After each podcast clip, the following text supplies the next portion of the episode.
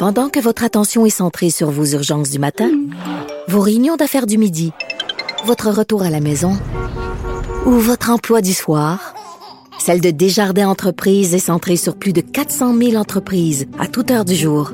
Grâce à notre connaissance des secteurs d'activité et à notre accompagnement spécialisé, nous aidons les entrepreneurs à relever chaque défi pour qu'ils puissent rester centrés sur ce qui compte, le développement de leur entreprise.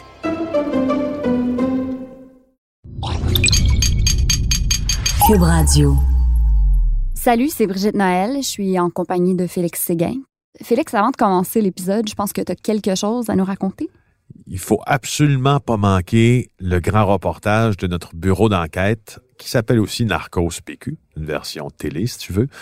Un reportage qui nous a amené au cœur de la guerre des cartels dans l'État de Guerrero au Mexique, qui nous a amené voir des anciens de la DEA à Washington, D.C., qui nous a aussi fait tourner plein d'entrevues à Montréal qui vont vous faire comprendre la narcoculture. Je vous conseille de ne pas le manquer. Vous pouvez regarder le grand reportage Narcos PQ qui est disponible en exclusivité sur Club Illico dès aujourd'hui. Cet épisode traite de sujets qui pourraient choquer certaines personnes. Soyez-en avertis.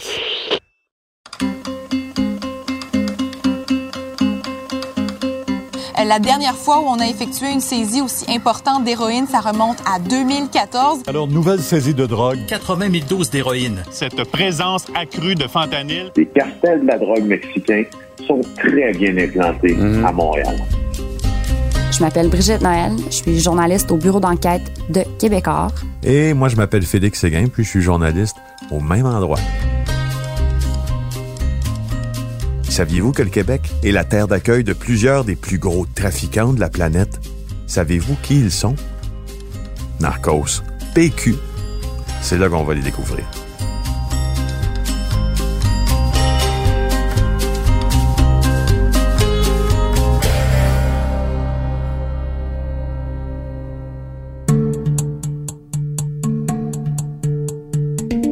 Aujourd'hui, on vous parle d'un personnage fascinant. Je pense qu'il n'y a pas de mot vraiment qui fonctionne mieux que ça. C'est une histoire absolument folle. Euh, moi, j'en avais jamais entendu parler avant de faire ce podcast. Lucien Rivard, c'est un petit Québécois né à Montréal au début de la Première Grande Guerre mondiale, un petit gars de famille ouvrière qui est devenu un des plus grands narcotrafiquants, un des plus importants criminels de l'histoire du Québec, même de l'histoire du Canada, je dirais, peut-être plus. Peut-être même de l'Amérique du Nord aussi. Ouais. Mhm.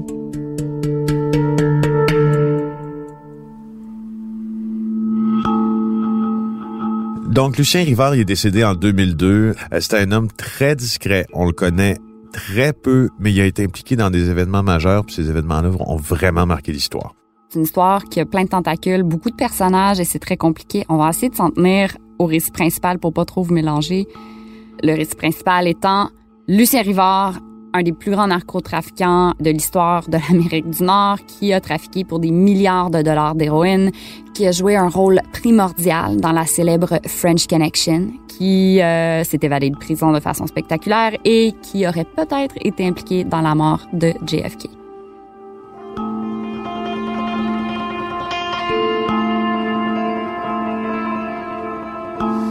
Bon, là, c'est sûr, il est pas là pour nous parler. On l'a dit, il est mort. Mais même s'il était vivant, je pense qu'il nous parlerait pas de toute façon. Donc, on va amener trois personnes dans cette émission-là qui en savent pas mal sur cette histoire-là. D'abord, le producteur Michel Trudeau. Et euh, on va aussi ramener dans tout ça l'ancien agent du Drug Enforcement Administration aux États-Unis, Mike Vigil. Et finalement, Robert Côté, ça, ça a été une, rencontre assez spéciale qu'on a faite. Un policier à la retraite qui a participé à l'arrestation de celui qu'on surnommait le gentleman cambrioleur.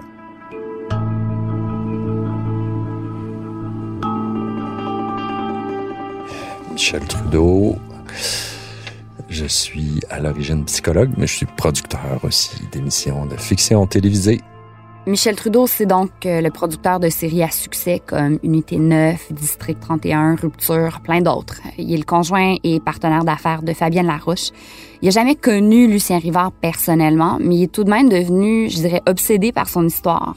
Obsédé parce qu'il en a fait un film, Le piège américain, qui est sorti en 2008, puis un documentaire intitulé La vérité, toutes les vérités sur Lucien Rivard, qui a été diffusé la même année. On l'a donc invité en studio pour qu'il nous présente toutes ces vérités. Lucien Rivard. Oui. Comment est-ce que ce nom-là est arrivé sur votre radar? Pourquoi est-ce que vous êtes intéressé à ce personnage? C'est un enchaînement de hasard. On remonte en peut-être en 2003, 2004. Je lis un roman policier qui s'appelle American Tabloid de James Elroy. Puis il y a un personnage là-dedans qui s'appelle Pete Bondurant, qui est un francophone, un Québécois, qui est mêlé à l'affaire euh, Kennedy, c'est-à-dire à l'assassinat de, John Kennedy. Là, je me dis, ah, c'est bizarre, c'est un Québécois. Pourquoi il y a mis un Québécois là-dedans? Et puis, de fil en aiguille, à un moment donné, on, on est avec euh, Paul Hood et Paul Arcan. Et puis, on, on parle de, de, de, toutes sortes de choses. Et puis, euh, là, Paul, les deux Paul d'un commun accord euh, disent, euh, ben oui, Lucien, oui, c'est sûrement Lucien Rivard, ça, parce que Lucien Rivard était là. Puis, euh, il y a une histoire autour de ça. Il y a un type qui a écrit un livre là-dessus. Puis, aujourd'hui, Lucien Rivard, est, il, il, il s'est fait faire de la chirurgie plastique. Il est en France, apparemment. Il est caché. on sait pas où il est. Fait que ça, c'est le début de l'histoire. Après ça, à un moment donné, comme par hasard, on s'en va manger. Euh, à ce moment-là, M. Blanchard faisait euh, Musical, une série qu'on produisait. Félix, qui est Claude Blanchard? Là, Brigitte, là, Claude Blanchard, c'est probablement Monsieur Crooner au Québec. C'est l'un de nos artistes les plus connus et ça fait longtemps qu'il existe. Mais à quelle il, époque? Il est mort. Il, il est né en 1932. OK. OK. Un peu avant mon époque. Il a joué dans plusieurs films. Il était ami avec Frank Cotroni quand il était jeune, Claude Blanchard. Donc, il a toujours existé, si tu veux, dans son parcours artistique, en parallèle avec le parcours criminel de plusieurs des grands criminels du Québec. Comme un Frank Sinatra québécois? C'est comme un Frank Sinatra québécois. Donc, quand on va manger euh, quelques, deux semaines après, euh, suite à la rencontre avec, avec les deux Paul, euh, naturellement, on parle de ça avec euh, Claude Blanchard. Il me dit, voyons donc, il est pas mort, il est dans son condo à l'île Paton. Puis il dit, ça fait, ça fait des années qu'il est là. Alors, c'est comme ça que là, on s'est dit, ah, quel personnage intriguant. Il y a, il y a, il y a toutes sortes de, euh, toutes sortes de témoignages, toutes sortes d'informations qui viennent au sujet de ce bonhomme-là, dont on sait rien, à peu près rien. When, when, when I was with DEA, you know, I started to look at donc, Mike Vigil, qui, je le rappelle, a infiltré les plus grands cartels du monde, a supervisé les opérations internationales de l'agence antidrogue américaine, dit qu'il a dû étudier tous les grands criminels de l'époque et que Rivard était un des personnages les plus importants et fascinants, qui avait non seulement été narcotrafiquant, mais qui avait aussi géré des casinos, fait le commerce d'armes. Alors, c'était vraiment quelqu'un qui devait étudier parce que ça le permettait de mieux comprendre la criminalité nord-américaine. Well, keep in mind that uh, Rivard was very well known. Mm-hmm. Uh, Donc, il dit que c'est un personnage majeur, majeur dans le trafic d'héroïne. J'insiste, je souligne, un caractère gras, trois fois. major, major player in the heroin trafficking, you know, throughout uh, Canada. He was actually the number one man in that trade. And then he Numéro un dans ce commerce-là et partner de Giuseppe Cotroni. Alors, M. Cotroni, provenant du, du, du clan Cotroni, c'était les chefs de la mafia avant que les Siciliens prennent le pouvoir. Donc, c'était des Calabrais et eux régnaient sur la ville. Ils étaient intensément dans la, la corruption politique, l'organisation d'élections. Tu sais, c'était l'époque de la Grande Noirceur aussi. Il faut bien se mentionner, le mentionner quand ils étaient là. En partie, en tout cas, au début de leur règne. Et, et ils tiraient les ficelles du pouvoir à Montréal, comme ils tiraient les affaires des, les ficelles des affaires criminelles également. Et Lucien Rivard baignait là-dedans, c'était son réseau. Ça. Big time.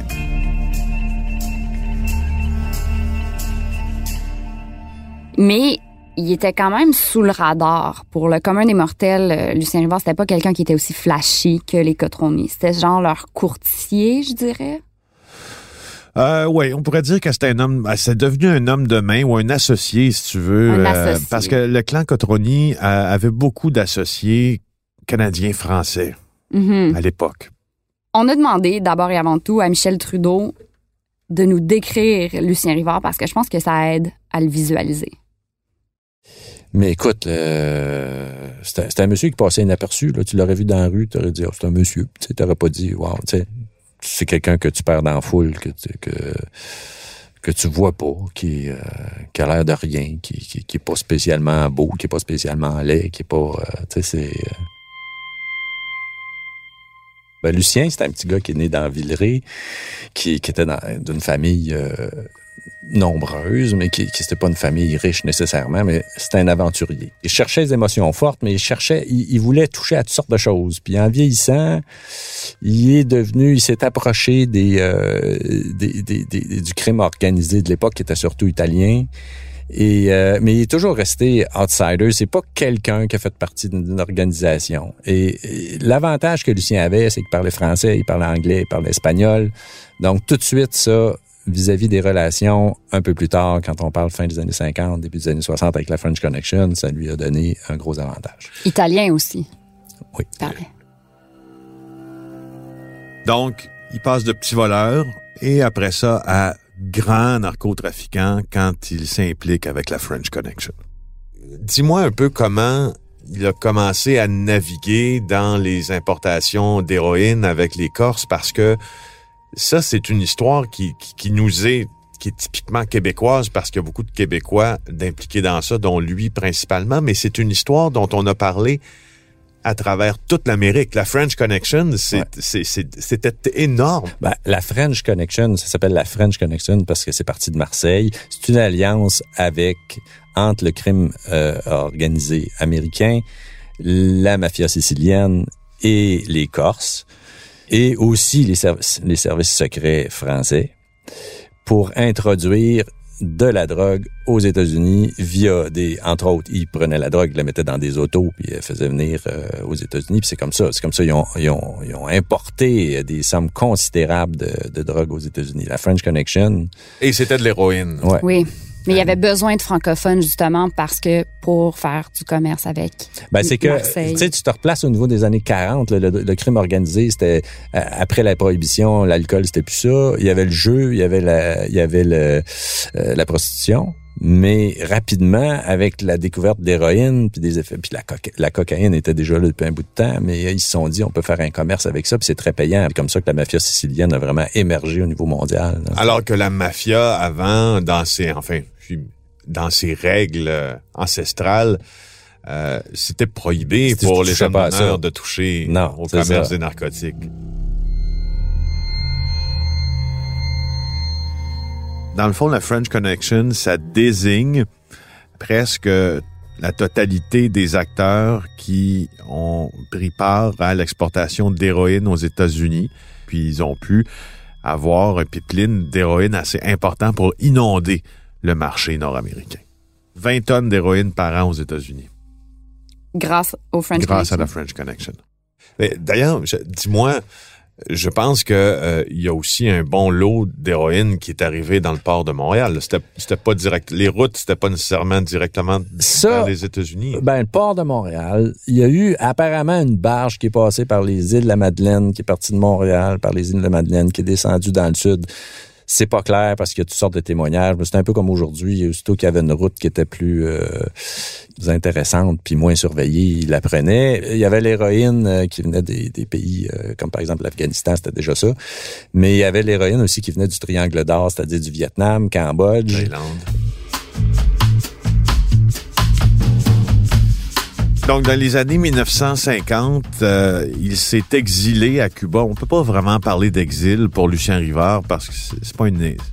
L'exil exil? implique que ça soit forcé, mais enfin, il, il coupe, disons, les liens avec l'Amérique pour aller euh, sur l'île et puis va commencer à devenir un exploitant de casino.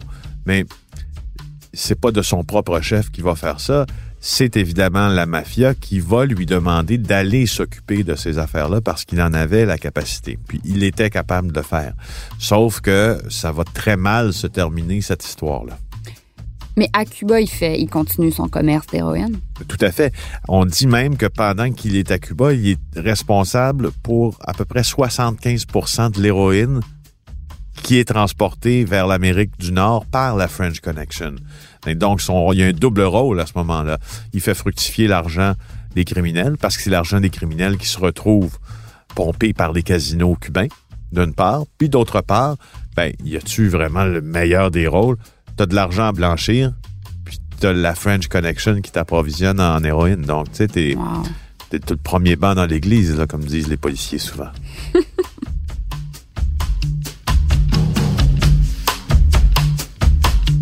ça rapporte beaucoup d'argent. Ça lui fait aussi grandir ses liens avec la mafia. Sauf que là, il y a un souci à un moment donné. Il y a la révolution et Fidel Castro va gagner, ravir le pouvoir à Batista lors des coups. Tout le monde, à ce moment-là, c'est take the money and run.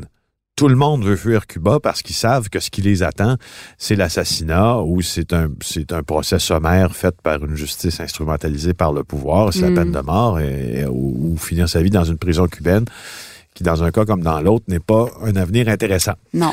Alors, Lucien Rivard, criminel futé, payait déjà, lui, 20 000 dollars par mois environ à Batista hein, pour continuer d'opérer ces trucs parce que Batista est évidemment corrompu.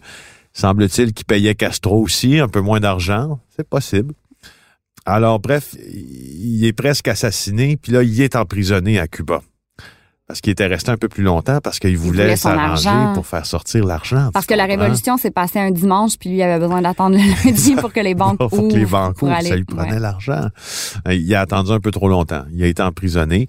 Et selon les sources de Michel Trudeau, la personne qui va le faire libérer de Cuba ou qui va intercéder, si tu veux, en sa faveur, est nul autre que Jack Ruby, l'homme qui a atteint mortellement Lee Harvey Oswald à sa sortie du commissariat de police de Dallas au lendemain de l'assassinat de, de John F. Kennedy.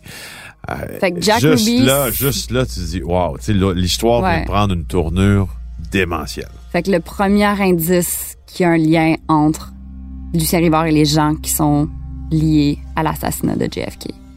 Ouais, disons que c'est la première piste.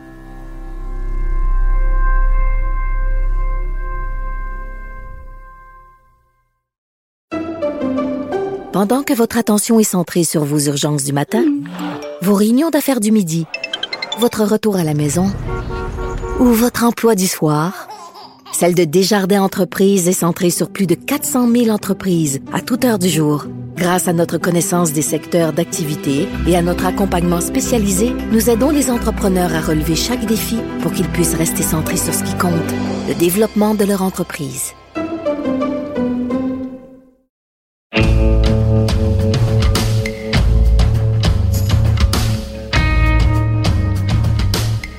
C'est une connexion intéressante. Fait que Jack Ruby sort Lucien Rivard de prison à Cuba. Il revient s'installer au Canada, devient tenancier de la plage idéale à Laval. Michel Trudeau nous parle de cette époque. Fait qu'il arrive au Canada, après tout ça, il ouvre la plage idéale. Ouais, ben ça, la plage idéale, c'était un peu le- l'endroit de prédilection où les gens allaient pour euh, soit voir des shows, pour, euh, pour, euh, pour, pour faire, faire de la plage, pour se baigner. Pour, euh, c'était, très, très hot à l'époque. Est-ce que c'est comme un beach club des années C'était 60? un beach club, mais avec plus que Justin Bieber. Justin Bieber, il est pas venu, Il y a mais pas à l'époque, chanteur. t'avais les Platters, t'avais... euh, Les platters, quand même. hein? oui, les Platters allaient là. T'avais plein d'artistes. là. Claude Danchard, c'est ça, puis toute cette gang-là était là. Mais t'avais aussi euh, Frank Sinatra. T'avais des, tu sais, des grosses vedettes américaines qui allaient chanter. good old boys. Good old boys. Est-ce que c'est encore là aujourd'hui? Non. Non. En fait, le policier à la retraite Robert Côté et ses amis avaient pris l'habitude de fréquenter la plage idéale sans savoir que Lucien Rivard en était le propriétaire. Voici Robert Côté. Poste 11, ça rue Scherer. On était trois, quatre célibataires, policiers célibataires. J'avais 22 ans, là, il en avait 20 ans. là. Les, journées bien chaudes d'été, là, on finissait, on finissait le matin à 8 heures. On s'en allait à Sainte-Rose, à la plage idéale. Alors, vous fréquentiez son entreprise. Oui, sans, oui, sans savoir. Sans savoir. Lucien, il ben, correct, là, là. ressemblait à quoi, cette plage-là? Oh, c'était immense. Il me semble que c'était immense. Il y avait un restaurant, il y avait un bar, évidemment, il y avait un restaurant. Et puis, l'eau devait être polluée au, au coton. Ils ont- ils ont- mais-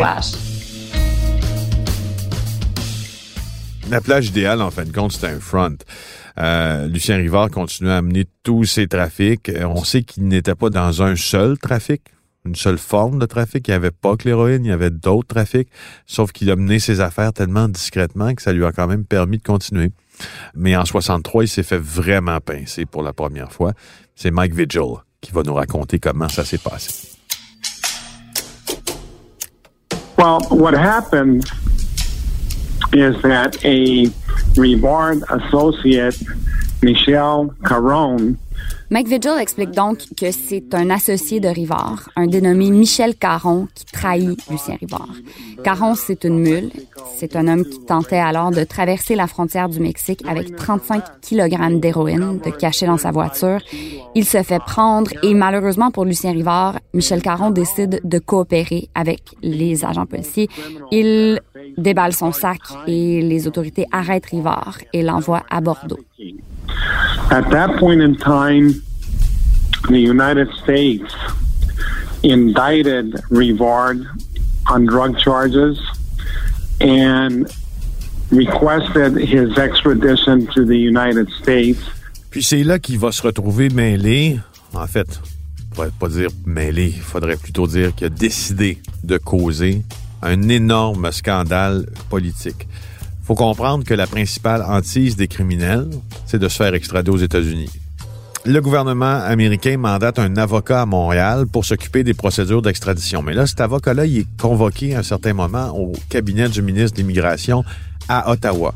Le chef de cabinet du ministre de l'Immigration propose 20 000 à l'avocat à, à, condition qu'il ne s'oppose pas à la demande de cautionnement de Lucien Rivard. Ça, c'est une chose. Alors, l'avocat refuse la proposition du chef de cabinet. Là, euh, il y a des complices de Lucien Rivard qui commencent à lui passer des coups de fil. Après ça, des hauts fonctionnaires, des adjoints parlementaires qui lui dit que finalement, ben, ce prisonnier-là, Lucien Rivard, est quand même utile au Parti libéral du Canada. Alors, là, Maître La Montagne, droit comme une barre, il est tanné. Là, il appelle la GRC, puis il dit ce qui est en train de se passer. Finalement, on est en train de de, le convaincre avec un pot de vin. Alors là, scandale aux communes. Ça, faut donner la date absolument. Le 23 novembre 64, il y a les députés à la Chambre des communes à Ottawa, ils révèlent tout ça, les tentatives de corruption faites auprès de l'avocat. Alors, c'est un scandale politique, ça éclabousse tout le monde. Le ministre de la Justice, Guy Favreau, va créer une commission d'enquête à ce moment-là pour faire la lumière là-dessus. Ça sera tellement nocif pour Guy Favreau que finalement, il va être obligé de démissionner. Attends, je veux juste voir si je peux le résumer. Il a fait aller son réseau. Son réseau s'est activé, puis ils ont essayé de convaincre l'avocat qui est en charge de l'extradition d'accepter des pots de vin, puis de juste laisser mourir l'affaire. Et là, ces gens au placé là, ils étaient liés à Guy Favreau, mais Guy Favreau savait pas nécessairement que ses non, collègues Guy étaient en Favreau, train de. C'est ça, Guy Favreau savait rien de ça, mais je veux dire, c'est lui qui paie le prix politique quand même. C'est ça. Toujours comme ça. Un prisonnier, tu sais, à Bordeaux, a eu Ouais. la tête du ministre. Wow. C'est lourd. C'est lourd. Lui, il avait compris l'importance du réseau de contacts politiques. Et du pas? financement Et politique. du financement politique. Oui. Ouais. Quand tu donnais, ben, tu avais quelque chose. Quand tu donnais au parti politique, tu recevais. Puis c'était comme normal. Tu as juste à élire la bonne gang, puis euh, leur envoyer de l'argent, puis euh, Mais c'était il avait bien compris, ça. Ça, il avait compris ça, mais c'était des sommes d'argent qui avaient aucune mesure avec le petit 5 piastres que les Non, gens pouvaient ça. donner. sais, C'est ça qui arrivait. Ils prenaient le contrôle de- d'organisation politique. On revient à la prison de Bordeaux où croupit euh, Lucien Rivard, qui est pas du tout content de s'être fait pincer, puis qui a perdu espoir que ses contacts politiques vont réussir à le sortir de prison. Là, en mars 65, il décide qu'il y en a plein les bottines de sa peine de prison et il décide de s'évader. Il va demander d'aller arroser la patinoire parce qu'il y a une patinoire à Bordeaux. Un beau jour de printemps où la température euh, est pas du tout sous le point de congélation. Donc, alors, euh, avec le boyau, on raconte qu'ils ont réussi finalement, le boyau avec lequel ils devaient arroser la patinoire, ils ont réussi à se hisser de l'autre côté de la palissade de Bordeaux. Mais ça, c'est la version des médias à l'époque. Michel Trudeau est pas tout à fait d'accord avec ça. Pourquoi cette histoire-là a tenu, ça c'est intéressant pour des journalistes. hein. Pourquoi ça tient si longtemps, des fake news comme ça? Il n'y avait pas de fake news dans le temps, tout était vrai. mais euh, mais, euh, et, et- mais en réalité, c'est qu'il a soudoyé les gardiens puis il est sorti par la porte. Wow. Pourquoi on sent le besoin? Entre autres, il euh, avait fait faire une tarte aux pommes parce qu'il y a un des gardiens qui aimait la tarte aux pommes. Puis Voyons, avant de c'est tout ce que sortir- ça prend. Ouais, avant de sortir, il a donné une tarte aux pommes. Selon la légende, en s'échappant, Lucien Rivard, euh, et euh, son, le co-détenu avec lequel il s'est échappé ont comme détourné une voiture, un carjack, comme on dit. Ils ont donné de l'argent au propriétaire de la voiture volée pour qu'il se paie un taxi après. Gentleman quand même. Mais plus tard, on a découvert que tout le monde se connaissait. Alors, c'était vraiment un récit qui semblait, en tout cas, monter vraiment de toutes pièces. Et cette histoire-là, tout ce qui entoure cette histoire-là, c'est un des seuls moments flashy de Lucien Rivard. C'est vraiment la seule fois euh, qu'il s'est fait connaître du public québécois. Et ça contribue à faire de lui un personnage, je dirais, fort sympathique auprès des Québécois de l'époque. Ce qui est super intéressant dans ton docu, c'est les interviews de l'époque, au départ. Ah. Moi, je, je trouve que ça donne, ça donne toute la mesure de, du piédestal sur, sur lequel on pouvait placer certains personnages. Il- moi, il y a une citation. C'est un gars qui dit, il dit, il devrait se lancer en politique. ouais, ouais.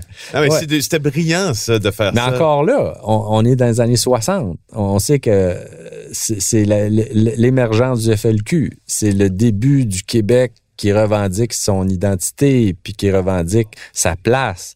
Aujourd'hui, c'est le contraire, là, dans le sens que c'est mal vu, même par certains Québécois. Mais à l'époque, les Québécois francophones étaient des ouvriers dans la trai- puis les exceptions c'est où il était médecin il était il était curé ou il était euh, avocat mais tu sais c'était c'était quelques exceptions Mais le crime organisé avec Lucien Rivard de l'époque, c'est un peu aussi justement affranchi de ben, cette c'est même- ça. Donc, les gens, Lucien Rivard, c'est un héros. Ouais. C'est un petit. Québécois. Puis je pense qu'il y en a un qui dit ça dans, je me souviens plus, mais dans le documentaire, c'est un bon petit Un Québécois. bon petit Québécois. Un bon petit Québécois qui, lui, m'ont dit aux Anglais, là, tu sais, tu vas lui montrer aux Anglais qu'on est capable de faire des choses.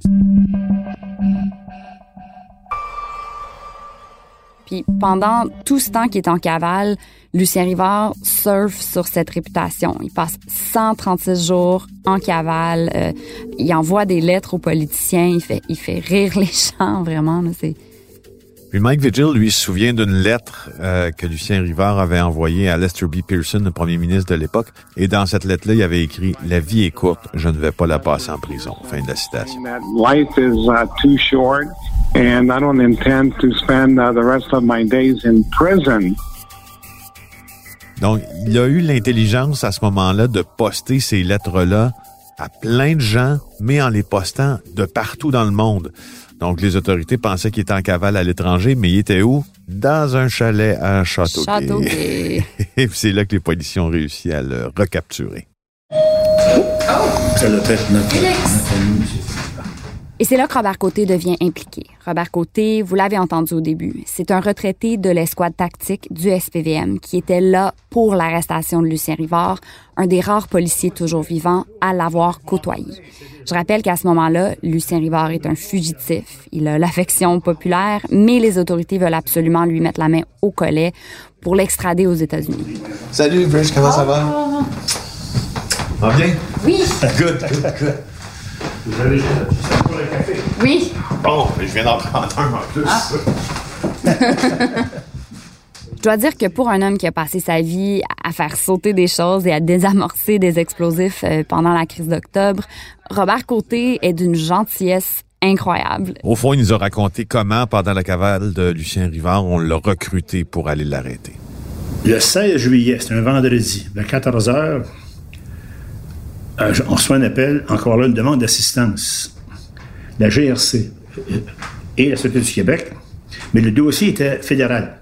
Euh, Lucien, Lucien il est considéré comme un, un- doux, un paisible, mais on ne sait jamais. Alors, je suis convoqué, moi, à la GRC, c'est Sainte-Catherine, puis on me donne le, le- le- le- briefing, je ça. Alors, Lucien Livard, il est à Maple Grove, dans un chalet, et puis on va aller l'arrêter. Donc, ils arrivent sur le site, ils n'ont pas de walkie-talkie, ils doivent se parler tout bas pour surprendre Lucien Rivard, qui, lui, est couché en train de se faire chauffer la couenne. Mais il n'était pas armé, on savait, on savait, il n'y avait pas vraiment d'urgence. Il était juste en maillot de bain, là. C'est ça. Euh, Les policiers entrent, euh, tout est tranquille, ils jasent et après environ 30 minutes, ils sortent avec Lucien Rivard et son comparse en menottes. le gars, il, était- il- il était peut-être sympathique, il a, il a envoyé des lettres. euh, tu sais, là, Au premier ministre, au solliciteur général aussi. C'est ça, c'est ça, c'est ça. Mais pour moi, c'est un bandit, c'est un criminel, un trafiquant de drogue de, de- de haut niveau. Voici Michel Trudeau. Le point intéressant de toute cette recherche-là qu'on a faite, c'est que Lucien, au début des années 70, revient après avoir purgé une petite portion de sa peine à Lewisburg, en Pennsylvanie, où il était incarcéré avec Jimmy Hoffa, ce qui est assez intéressant. Et qu'est-ce qui arrive au début des années 70? La commission d'enquête sur le crime organisé, Lucien Rivard n'est jamais interrogé à la commission d'enquête sur le crime organisé. L'un quand même l'un des le criminel le plus important probablement de l'histoire du Québec a jamais été interrogé à la commission d'enquête sur le crime organisé. Alors qu'ils auraient eu toutes les raisons de le faire, évidemment. Notre théorie, c'est qu'il y avait de la protection. Lucien Rivard, puis tu vas me corriger si je me trompe, là, m'apparaît d'une finesse d'esprit puis d'une intelligence oh, remarquable. sans aucun doute. Bon, alors, si il était si fin que ça, puis si brillant que ça, savait très bien comment euh, éclabousser et nuire à plusieurs agences si d'aventure on l'amenait devant une commission X ou Y, devant la SECO exemple ou devant euh, mais il aurait pu, comme ça, ça s'est vu avant, il aurait pu l'assassiner. Puis il dit, bon, OK, il est disparu, mais il était utile. Il était pas juste dangereux, il était utile. La mafia était extrêmement puissante parce que quand on dit 10 milliards d'héroïne en, disant c'est de l'argent là, dans les années 60, là, il était très puissant. Donc, quand tu es capable d'assassiner un président américain, on peut s'imaginer à l'époque qu'est-ce que tu peux faire sur le gouvernement canadien. Ouais. Tu sais, c'est...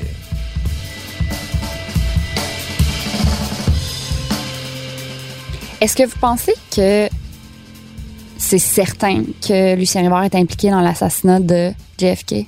De sources. Plusieurs sources. Et euh, des sources très proches. Qui, les, les billets d'avion, les billets d'avion des trois tireurs, de trois, des trois, trois tireurs qui étaient là, ça habite, euh, c'est Lucien qui a fourni les billets d'avion et les passeports. Ça, vous en êtes certain? Ben, moi, je n'étais pas là, mais c'est de ces sources-là, oui. Qui sont ces sources? Ça, on peut pas, je ne vais pas dire ça. Parce que on va attendre que les, on va attendre que les, les, les archives à Washington soient. Déclassifiées. Ouais, ouais, ouais. ouais. Wow. Ouais.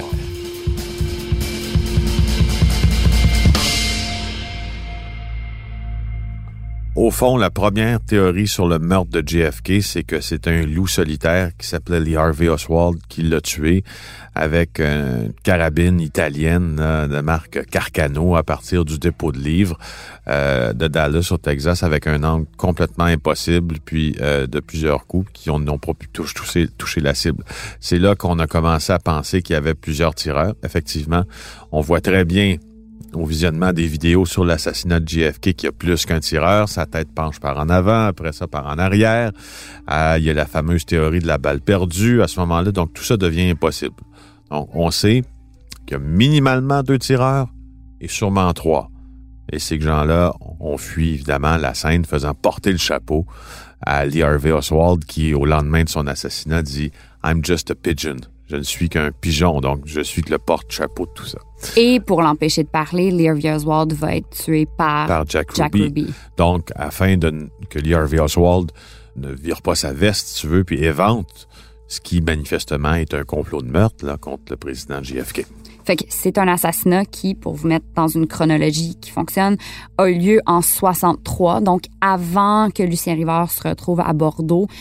Nous, on n'a pas réussi à confirmer toute cette histoire, mais selon Michel Trudeau, qui nous dit avoir euh, tout ça de sources sûres, Lucien Rivard aurait collaboré avec Jack Ruby pour aider les trois présumés meurtriers de JFK à fuir le pays après l'assassinat.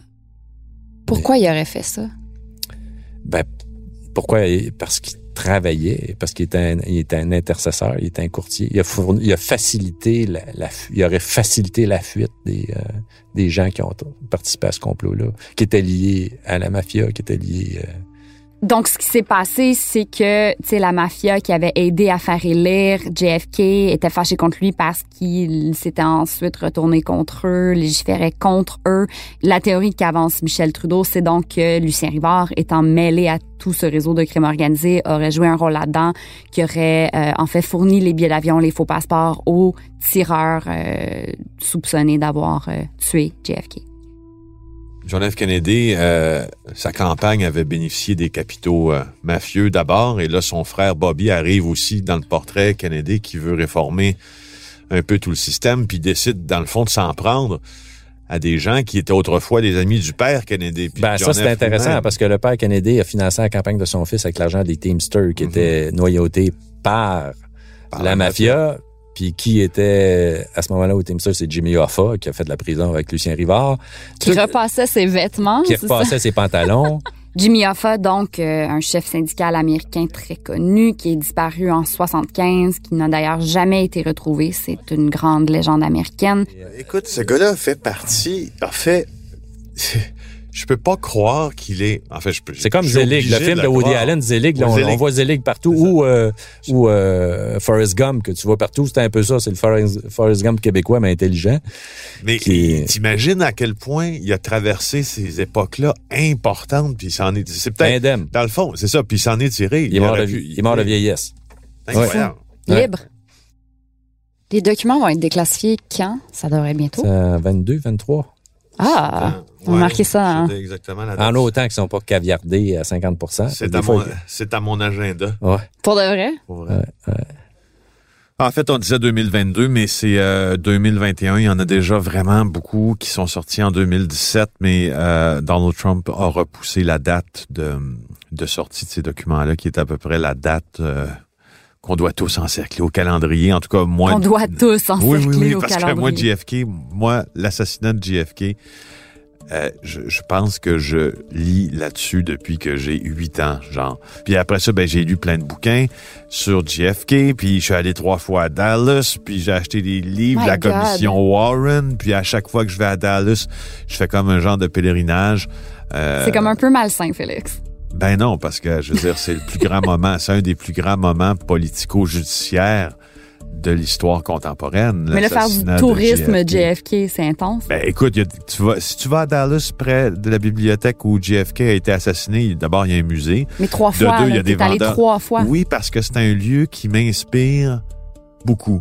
Bon, mais dis-moi, c'est c'est quand C'est même drôle, surprenant. j'y trouve la paix dans ce lieu-là. C'est drôle, effectivement. Mais c'est quand même surprenant que qu'un personnage qui est lié à JFK, un Québécois avec une histoire aussi abracadabrante, soit si absent du folklore québécois, non? Oui, c'est drôle. Puis il y a plein de gens qui ont essayé de le ressusciter, mais comme c'est un personnage tellement secret, il y a pas mal juste Michel Trudeau qui a réussi à vraiment nous donner quelque chose de concret. C'est un homme discret. Il a rien laissé. Il a apporté euh, une aisance à, sa, à la femme qu'il aimait. Puis il n'y a pas eu d'enfant. Puis c'est tout. En 2021, euh, quand tu vas finalement avoir accès à tous ces documents-là, est-ce qu'on peut prévoir, euh, je pense qu'on va être à saison 3 de Narcos PQ, euh, série spéciale sur les traces de Lucien Rivard, Ou sur les traces de JFK, parce que, parce que t'es obsédé. parce que je suis obsédé par JFK.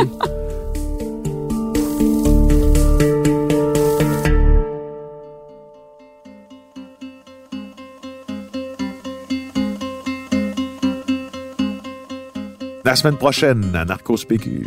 On vous présente deux Québécois qui ont fait affaire avec El Chapo Guzman, grand baron du cartel Sinaloa au Mexique, un des cartels les plus sanglants de la planète.